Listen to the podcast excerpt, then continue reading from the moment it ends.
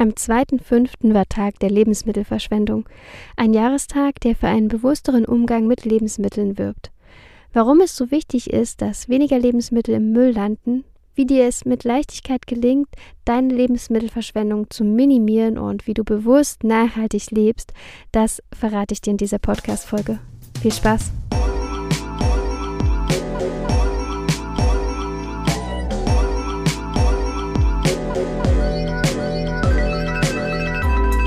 Ahoi und herzlich willkommen zu Nord Nerd Vegan.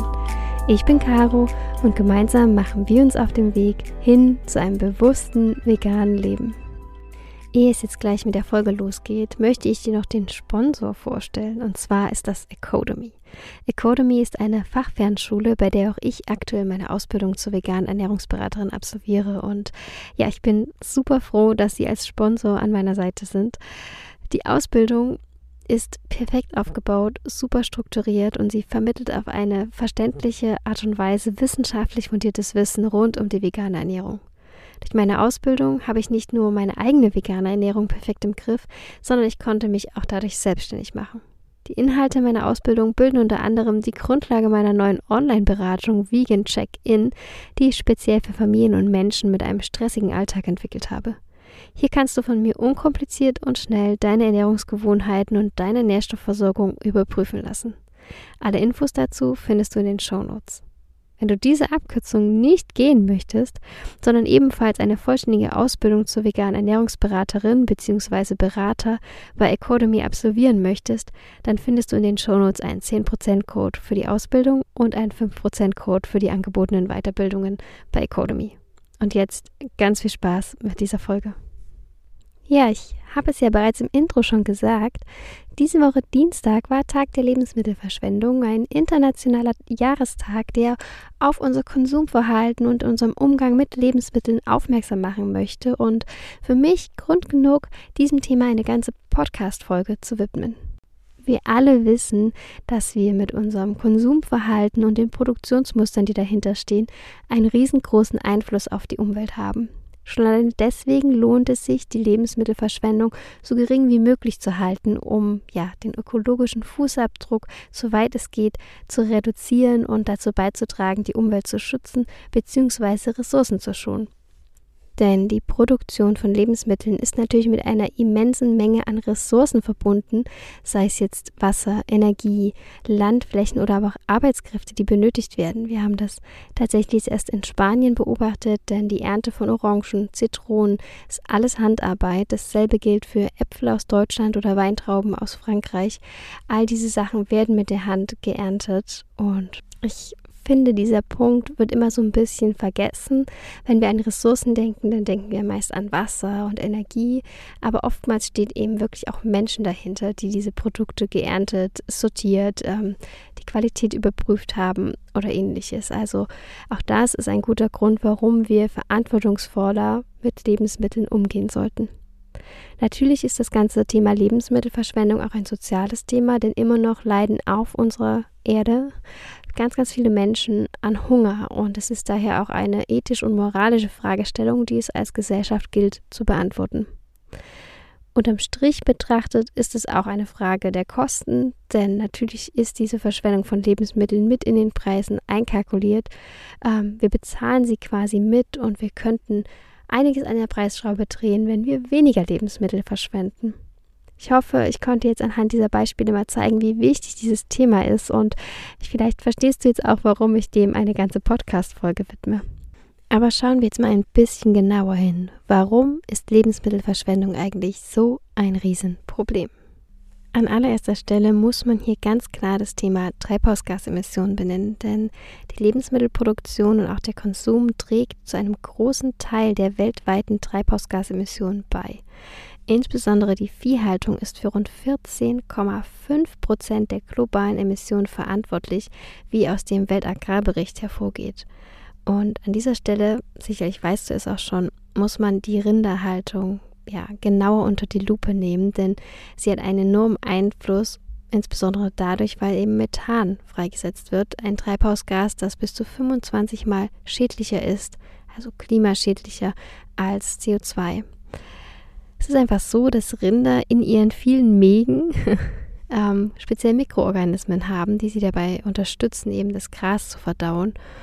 Und beim Abbau der Nahrung ist es nun einfach so, dass große Mengen an Methan produziert werden, die ja durch Rübsen und Furzen einfach in die Umwelt gelangen, in die Atmosphäre. Jetzt könnte man ja denken, ja gut, die paar Kühe, die wir hier haben, so einen großen Einfluss kann das doch nicht haben. Ähm, nun ja, wenn man genauer hinschaut, haben wir tatsächlich in Deutschland zuletzt 4 Millionen Rinder und davon waren 3,4 Millionen Milchkühe. Das hört sich jetzt vielleicht auch noch nicht so viel an. Wenn man aber jetzt mal weltweit schaut, dann gibt es eine Milliarde Rinder und Büffel. Eine Milliarde, die durchweg Methan produzieren.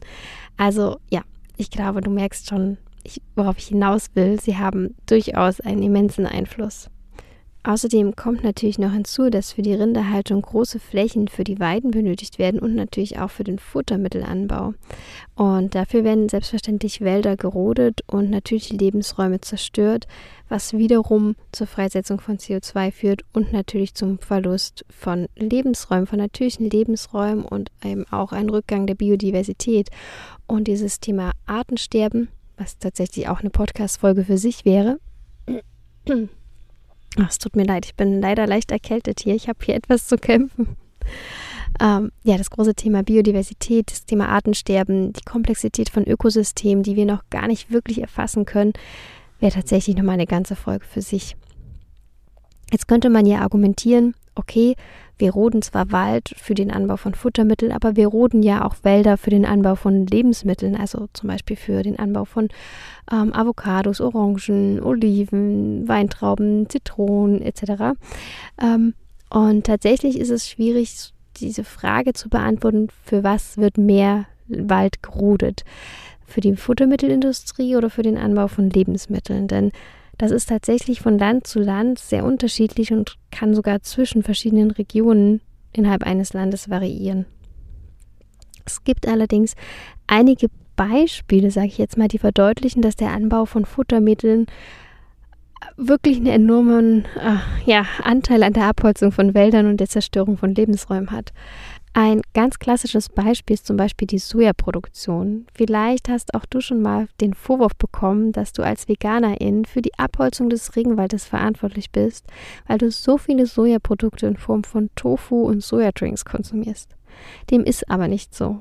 80 Prozent des weltweit angebauten Sojas werden tatsächlich als Futtermittel für die Rinder- und Geflügelhaltung eingesetzt und nur 20 Prozent für die Herstellung von Lebensmitteln. In Europa ist es sogar so, dass die hergestellten Sojaprodukte aus Sojapflanzen hergestellt werden, die in Europa wachsen. Ein weiteres Beispiel ist der Anbau von Palmöl, das häufig als Futtermittelzusatz verwendet wird. Und ja, das ist ein wichtiger Faktor bei der Abholzung von Wäldern, zum Beispiel in Asien bin ich allerdings so ein bisschen vom Thema abgekommen. Ursprünglich ging es ja um Treibhausgasemissionen. Und da möchte ich abschließend nochmal sagen, dass neben der Emission zum Beispiel im Rahmen der Rinder- und Viehzuchthaltung natürlich auch Emissionen im Rahmen der Transport- und Lieferketten anfallen. Und das ist nicht gerade wenig. Ähm, ungefähr 20 Prozent der Treibhausgasemissionen in der Lebensmittelversorgungskette entfallen auf den Transport. Kommen wir mal zu Punkt Nummer zwei, und zwar die Wasserressourcen. Denn die Produktion von Lebensmitteln und die intensive Landwirtschaft hat natürlich einen erheblichen Einfluss auf die verfügbaren Wassermengen vor Ort.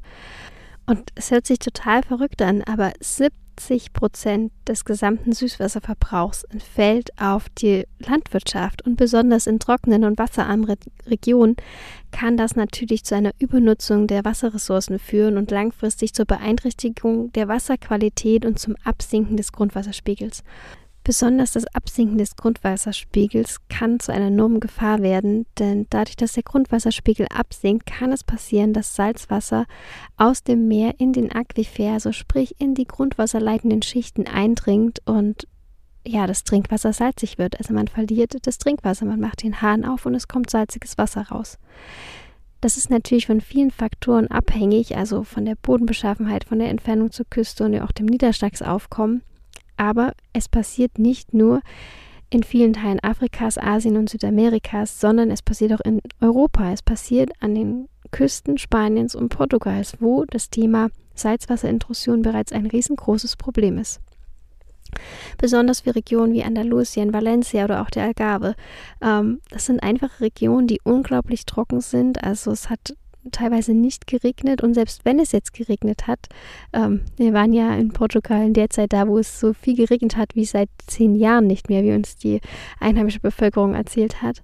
Ähm, das, das bringt nicht so viel, denn die, die Böden sind ausgetrocknet, sie haben riesengroße Trocknungsrisse und in diesen Trocknungsrissen ist Luft. Und wenn es jetzt so Sturzregenereignisse gibt, dann ja, muss erst diese Luft aus diesen Bodenritzen verdrängt werden und das dauert natürlich. Das heißt, das meiste Wasser fließt einfach wie über eine glatte Oberfläche und wird im besten Fall in der Kanalisation aufgefangen. Und die Region dort unten ist deswegen so ausgetrocknet und ausgedürrt, nicht nur weil natürlich es extrem heiß ist und extrem viel Sonne scheint, sondern weil teilweise auch Früchte, Obst und Gemüse eingebaut wird, was mh, mm, sehr umstritten ist. Also zum Beispiel werden seit neuestem in Portugal Avocados angebaut. Äh, vielleicht weißt du es bereits, aber ein Kilo Avocados benötigt 2000 Liter Wasser und das benötigt natürlich Trinkwasserqualität. Also Avocados wachsen nicht in salzhaltigem Wasser. Und damit schließt sich so ein bisschen der Kreis, den ich vorhin beschrieben habe. Sprich, dadurch senkt sich der Grundwasserspiegel, Salzwasser kann einströmen, die Bevölkerung verliert den Zugang zu frischem Trinkwasser, Ökosysteme verlieren den Zugang und es ist wirklich ein Teufelskreis. Auch in Spanien kann man das beobachten, vor allen Dingen in der Region Andalusien, Murcia, Valencia, Katalonien und speziell auch die Region rings um Almeria in Andalusien, wo super viele Tomaten angebaut werden. Also ich kann dir da wirklich nur mal empfehlen, auf Google Earth nachzuschauen und mal Almeria einzugeben, denn dieser kleine Zipfel da unten ist eigentlich komplett weiß, denn er ist bedeckt mit Gewächshäusern. Und schon seit Jahren hat diese Region rund um Almeria mit Wasserknappheit zu kämpfen. Und mittlerweile ist es so, dass die Wasser aus entfernten Nationalparks über Leitungen herantransportieren, um diesen Wasserbedarf überhaupt noch zu decken, den diese Landwirtschaft da ähm, verschlingt, kann man ja fast sagen.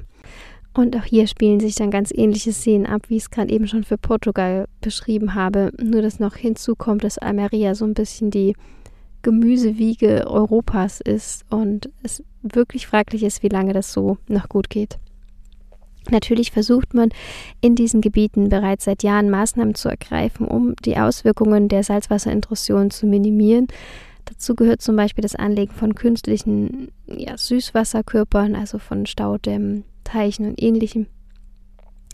Man versucht auf alternative Wasserquellen wie Entsalzungsanlagen oder eben auch dieser Transport von Wasser zurückzugreifen. Allerdings ja, ist es so ein bisschen ein Kampf gegen Windmühlen, das muss man ganz klar sagen. Natürlich trägt auch die Tierhaltung zu einem enormen Wasserverbrauch bei, da für die Produktion von Tierfutter natürlich große Mengen an Wasser benötigt werden. Also zum Beispiel benötigt die Produktion von einem Kilo Rindfleisch etwa 15.000 Liter Wasser. Also während die Produktion von einem Kilo Gemüse je nach Sorte zwischen 100 und 3000 Liter liegt. Neben dem Wasserverbrauch spielt natürlich auch die Nutzung von Düngemitteln und Pestiziden eine Rolle, die natürlich dazu beitragen kann, dass Wasserressourcen verloren gehen, indem zum Beispiel Düngemittel oder Pestizide in ähm, ja, Flüsse oder Seen ausgespült werden, sodass Schadstoffe ins Grundwasser gelangen und somit ja die Wasserqualität enorm beeinträchtigt wird, bis hin, dass das Wasser nicht mehr nutzbar ist zum Trinken. Es ist also super wichtig, dass wir uns bewusst machen, wie unsere Ernährungsgewohnheiten und unsere Konsumentscheidungen Wasserressourcen beeinflussen. Und zwar direkt. Was hat das jetzt alles mit dem Thema Lebensmittelverschwendung zu tun? Also, das Thema, du merkst schon, das Thema Ökologie ist einfach so auch ein großes Herzensthema von mir. Und wenn man sich das mal vor Augen führt jetzt, wie alleine jetzt nur wie viel Treibhausgasemissionen, wie viel Rodungen stattfinden, wie viel Pestizide und Düngemittel eingesetzt werden, wie viel Wasserressourcen, wie viel Arbeitskraft, wenn man sich das wirklich mal vor Augen führt, dann ist die Verschwendung von Lebensmitteln einfach ein absolutes No-Go. Also die Lebensmittelverschwendung führt zu so großen negativen Umweltauswirkungen, da einfach so viele Ressourcen unnötig verbraucht werden und Treibhausgasemissionen verursacht werden, die wir uns einfach einsparen könnten. Ich habe jetzt mal noch ein paar Studien rausgesucht, um zu klären, wie viele Lebensmittel in Deutschland eigentlich verschwendet werden. Und die erste Studie wurde vom Bundesministerium für Ernährung und Landwirtschaft in Auftrag gegeben und hat eben speziell sich mit dieser Fragestellung beschäftigt und kam zu dem Ergebnis, dass in Deutschland jährlich 12,7 Millionen Tonnen Lebensmittel verschwendet werden. Davon entfallen stolze 55 Prozent auf private Haushalte, 17 Prozent auf die Produktion von Lebensmitteln, 12 Prozent auf den Handel, also sprich auf die Supermärkte, die am Ende des Tages ähm, ja nicht mehr verkaufbare Lebensmittel wegschmeißen und 10% auf die Gastronomie. Die restlichen 6% entfallen zum Beispiel auf Kantinen und Schulspeisen. Also diese Studie zeigt ganz eindeutig, dass der Großteil der Lebensmittelverschwendung, in dem Fall fast über 6 Millionen Tonnen, auf uns, auf die privaten Haushalte entfallen. Eine andere Studie der Umweltstiftung WWF hat das Ganze dann nochmal in, in Kilogramm benannt. Ähm, und die Studie kam zu dem Ergebnis, dass das 75 Kilogramm Lebensmittel sind, die jeder von uns jedes Jahr in Deutschland in den Müll schmeißt. Ich habe noch eine weitere sehr, sehr interessante Studie gefunden vom Thünen-Institut für agrarrelevante Klimaforschung, die speziell den Einfluss von Lebensmittelverschwendung auf die Treibhausgasemissionen in Deutschland untersucht hat. Und dabei wurde zum Beispiel geschaut, eben wie diese Verschwendung die in privaten Haushalten stattfindet, sich auf die CO2-Emissionen auswirkt. Also super spannend. Und diese Studie kam sogar zu dem Ergebnis, dass in Deutschland jährlich 12 Millionen Tonnen alleine in privaten Haushalten ähm, an Lebensmitteln verschwendet werden. Also sprich doppelt so viel wie die vom Bundesministerium für Ernährung und Landwirtschaft in Auftrag gegebene Studie. Und diese 12 Millionen Tonnen Lebensmittel entspricht, man mag es kaum glauben, einem Drittel des gesamten Lebensmittelverbrauchs in Deutschland. Also wir schmeißen wirklich ein Drittel komplett in die Tonne von den produzierten Lebensmitteln. Das ist, es ist super verrückt. Und durch die Entsorgung dieser Lebensmittel werden jährlich etwa 4,4 Millionen CO2-Äquivalent freigesetzt. Also das entspricht 2% der gesamten Treibhausgasemissionen von Deutschland. Das ist es ist so verrückt. Also zwei Prozent unserer Emissionen sind einfach, weil wir Dinge produzieren und sie in den Müll schmeißen. Die Studie zeigt auch, dass die größte Ursache für die Lebensmittelverschwendung in privaten Haushalten das Verderben von Lebensmitteln aufgrund der falschen Lagerung ist oder weil eben das Mindesthaltbarkeitsdatum überschritten ist. Außerdem zeigt sie ganz deutlich auf, dass wir viel zu viel einkaufen pro Einkauf und wir zu große Portionen kochen. Ähm, Genau, und deswegen auch Reste anfallen, die die meisten Menschen von uns wegschmeißen. Die Studie zeigt noch einmal den großen Einfluss von Lebensmittelverschwendung auf die Entstehung von Treibhausgasemissionen und eben auch unseren Anteil als Konsumentinnen. Von daher kommen wir jetzt mal zum wichtigsten Teil. Wie können wir eigentlich die Lebensmittelverschwendung minimieren? Tatsächlich finde ich, ist das gar nicht so einfach, denn es bedeutet so ein bisschen, dass wir unsere Lebensweise auch ändern und vorausschauend denken. Wir brauchen Zeit und Planung, um zum Beispiel uns zu überlegen, was wollen wir essen, welche Lebensmittel setze ich auf meinen Einkaufszettel. In einem allerersten Schritt sollte man vor dem Einkauf immer erst einmal durch seine Vorräte schauen. Also, was habe ich wirklich in meinem Kühlschrank, was ist im Gefrierfach, was im Vorratsschrank, welche Grundnahrungsmittel benötige ich wirklich, was habe ich noch, welche Gewürze, Kräuter etc. Und erst wenn man das weiß, geht es so ein bisschen in Schritt Nummer zwei. Was möchte ich kochen? Was möchte ich diese Woche essen? Sprich, man sucht sich dann ein paar Gerichte aus und erst dann schreibt man eigentlich seinen Einkaufszettel.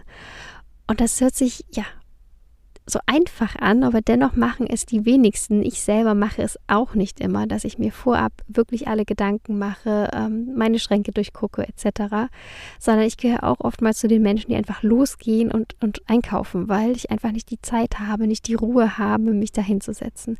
Und das meinte ich auch so ein bisschen, es ist gar nicht so einfach, ähm, ja, sich auch diese Zeit wieder zu nehmen. Im Sinne der Lebensmittelverschwendung lohnt es sich aber allemal. Wenn du dann im Supermarkt bist, solltest du natürlich nur das kaufen, was wirklich auf deinem Einkaufszettel steht und das dann auch nicht in XXL Portionen. Sprich, wenn du zum Beispiel ein Single-Haushalt bist oder eine kleine Familie, dann brauchst du irgendwie nicht ähm, fünf Tüten Tiefkühlgemüse, sondern dann reichen vielleicht auch ein oder zwei Tüten. Also sprich, kauf auch wirklich nur in den Mengen, die du verbrauchen kannst. Und was ich mir so ein bisschen angewöhnt habe, was auch wirklich gut mittlerweile klappt, ähm, ich achte auf das Haltbarkeitsdatum, sprich ich schaue immer mal hinten drauf, ähm, bis wann das Produkt eigentlich haltbar ist. Und ich sortiere es dann auch so in meinen Kühlschrank ein. Also sicherlich kennst du auch die Abteilung im Supermarkt, wo Lebensmittel verkauft werden, die nur noch ein geringes Haltbarkeitsdatum haben. Ich liebe diese Ecken und ich finde, da gibt es auch insbesondere immer gute vegane, neue Produkte, die man sonst vielleicht nicht getestet hätte. Und diese Produkte stelle ich im Kühlschrank ganz vorne hin, während ich hingegen Lebensmittel mit einem längeren Mindesthaltbarkeitsdatum eher hinten platziere. Also das sollte man schon beim Einkauf beachten, aber spätestens dann auch im Kühlschrank immer so ein bisschen mit im Blick haben. Und ein absoluter Gamechanger für mich ist es, nicht hungrig einkaufen zu gehen. Also das versuche ich wirklich zu vermeiden und teilweise esse ich im Auto vorher noch was, weil wenn man mit Hunger einkaufen geht, kann es einfach passieren, dass man Lebensmittel kauft, die man vielleicht gar nicht benötigt, die nicht mit auf dem Einkaufszettel stehen und die dann einfach so aus einer Heißhungerattacke oder aus einem Impuls hinaus im Einkaufsladen landen. Und natürlich sind das auch potenzielle Lebensmittel, die zum Beispiel dann ablaufen oder die ja du, du übersiehst, weil du sie zum Beispiel gar nicht für dein Gericht benötigst. Und das sind natürlich Lebensmittel, die potenziell im Müll landen könnten. Das jetzt mal zum Thema Einkauf. Ähm, ich finde einfach, der Einkauf ist schon ein sehr, sehr guter Punkt, wo man ansetzen kann, um Lebensmittelverschwendung zu vermeiden. Was ist jetzt aber, wenn du gekocht hast und es sind viel zu viele Reste übrig? Dann ganz wichtig, du musst diese Lebensmittelreste nicht sofort wegschmeißen. Du kannst sie sicher aufbewahren und ja, wenn du weißt, du möchtest sie am Abend nochmal essen, dann reicht es teilweise, wenn du die Gerichte im Kühlschrank aufbewahrst.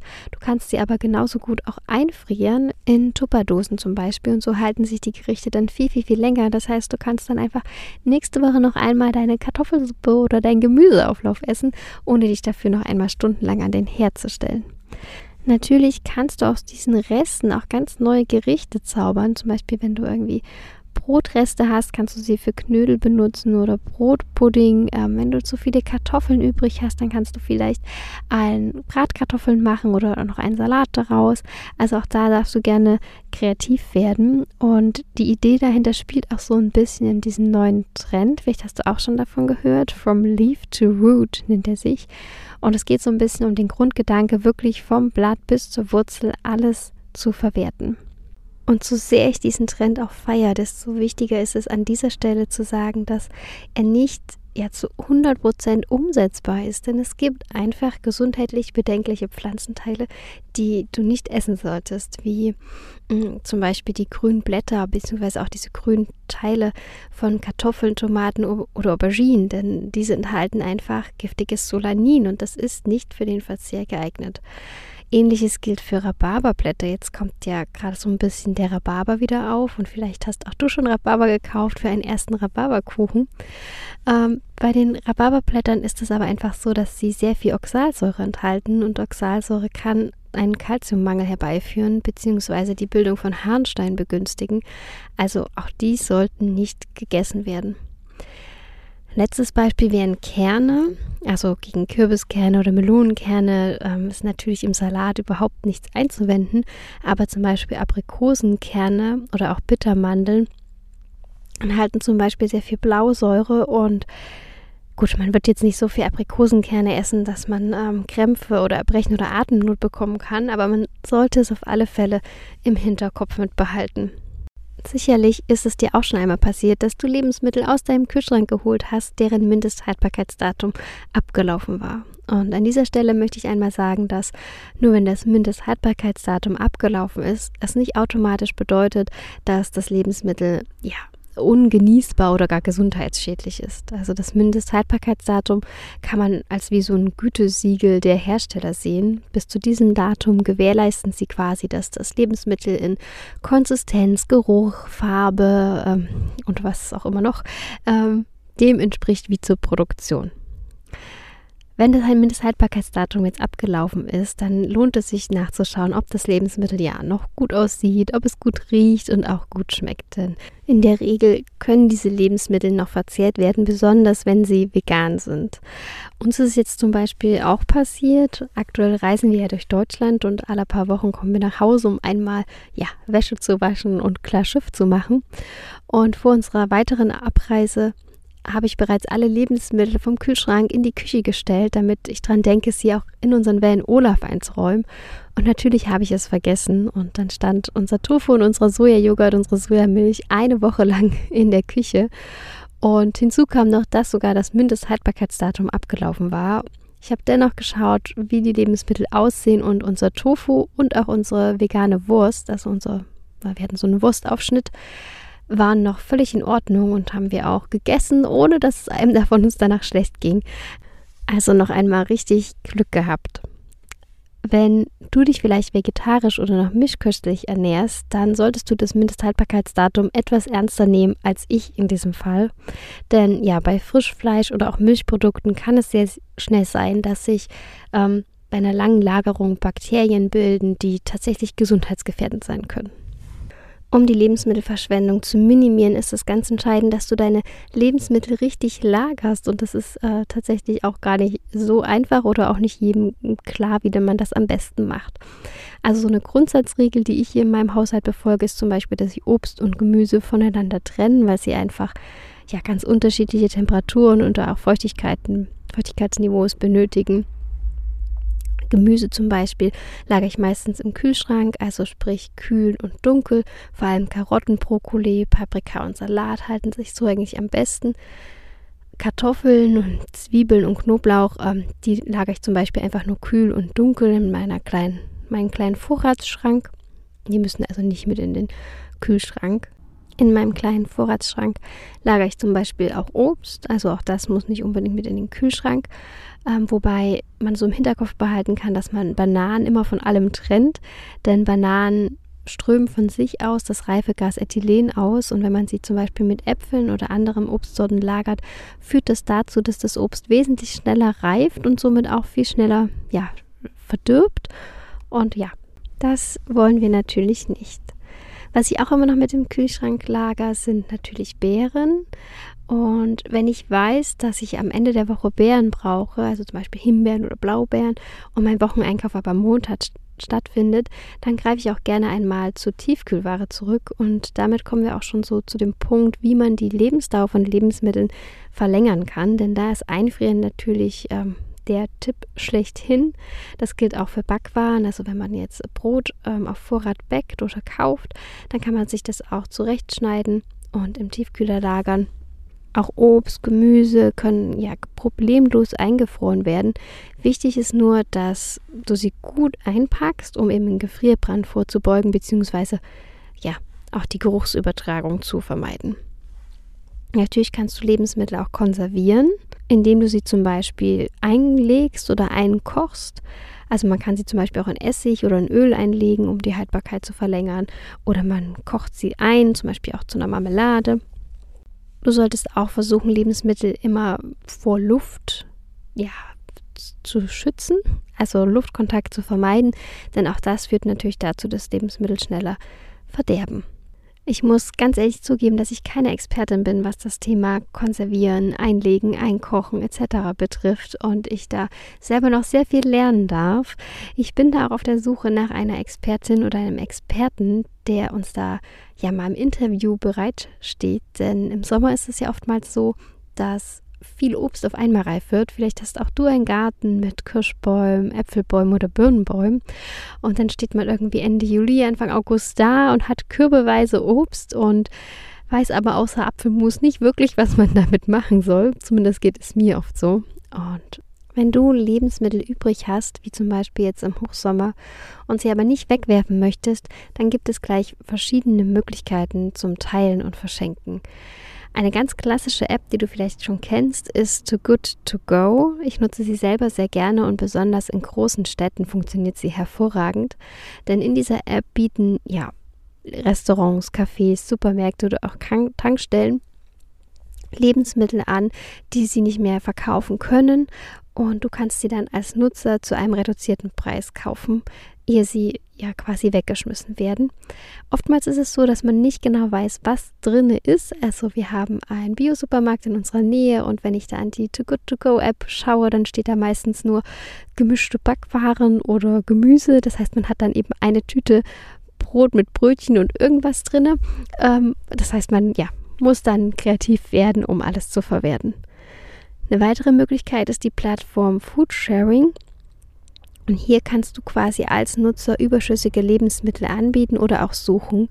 Und es gibt auch so eine Art Verteilerkonzept, bei dem es auch quasi öffentlich zugängliche Kühlschränke gibt oder Schränke, wo du einfach Lebensmittel hinbringen kannst, die sich andere Menschen und vielleicht auch bedürftige Menschen einfach herausnehmen können. Also eigentlich eine sehr schöne Sache und eine weitere Plattform ist zum Beispiel Lebensmittel retten. Und ich finde diese Plattform legalisiert das Containern so ein bisschen, denn hier bieten Betriebe Lebensmittel an, die sie sonst in die Tonne werfen würden. Und als Privatperson kann man sich die dann auch einfach abholen. Das heißt, es vernetzt so ein bisschen äh, private Haushalte und Betriebe. Genau, das jetzt einmal zum großen Thema Lebensmittelverschwendung, warum wir die Verschwendung von Lebensmitteln minimieren sollten, wie jeder von uns einen wirklich großen Beitrag leisten kann, weil die Privathaushalte nun mal die größten Verursacher von Lebensmittelverschwendungen sind. Und ja, ich hoffe, dass ich dich mit der Folge motivieren konnte, da vielleicht ein kleines Konzept hineinzubringen, wie du es schaffst, weniger Lebensmittel zu verschwenden. Und genau. Wenn dir die Folge gefallen hat, dann freue ich mich wie immer über eine 5-Sterne-Bewertung bei Spotify oder einen lieben Kommentar bei Apple Podcast. Das hilft mir ungemein, dass dieser Podcast ausgespielt wird und noch mehr Menschen angezeigt wird, die sich für eine bewusste vegane Lebensweise interessieren. Ansonsten danke ich dir für deine Zeit und ich freue mich unglaublich, wenn du nächste Woche Freitag wieder mit an Bord bist. Bis dahin, ciao, ciao.